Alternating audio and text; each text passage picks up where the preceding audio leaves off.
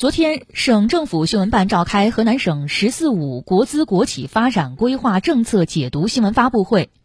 根据郑州市政府国资委总会计师张胜介绍，“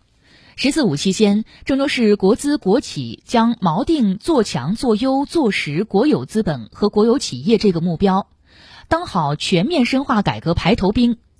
郑州市国资委将聚焦民生保障需求，完善交通运输，支持市管企业加快建设半小时地铁通勤圈，推动城郊线二期、轨道交通三期、四期规划线路和 K 一、K 二线路建设，推动快速公交和公交场站综合开发，提高纯电动、氢燃料车辆比例，推进智慧公交工程，构建立体综合运输体系等。